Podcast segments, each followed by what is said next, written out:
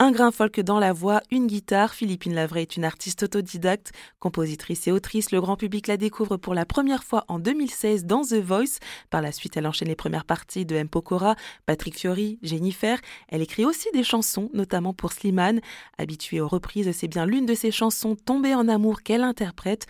Un premier single avant l'arrivée prochaine d'un album.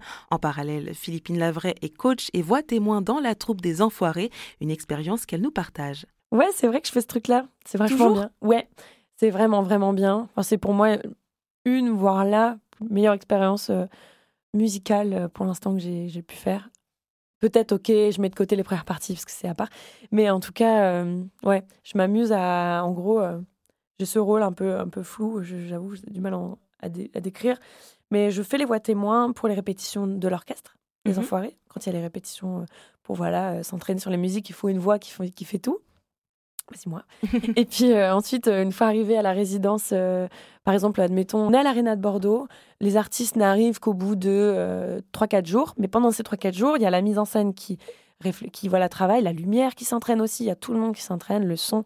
Et donc pour ça, il faut une voix qui fait tout. C'est encore moi. et du coup, du coup, voilà, je chante. Et une fois que les artistes arrivent pour répéter leur petite chorégraphie, leur changement de plateau, etc., bah moi, je peux les aider puisque je connais tout. Mmh. Entre guillemets, on a les prompteurs, hein, j'apprends pas tout par cœur, mais je connais toutes les structures, je connais les petits trucs, quand il y a des medleys, je connais les machins. Et du coup, je peux les aider. Donc ça, ça s'apparente à du coaching, mais ça n'en est pas vraiment. J'apprends pas les artistes à chanter, ils le savent déjà. Sauf peut-être, là où je peux faire du coaching, c'est sur des, euh, des, parties un peu plus complexes où moi je m'en sors un peu.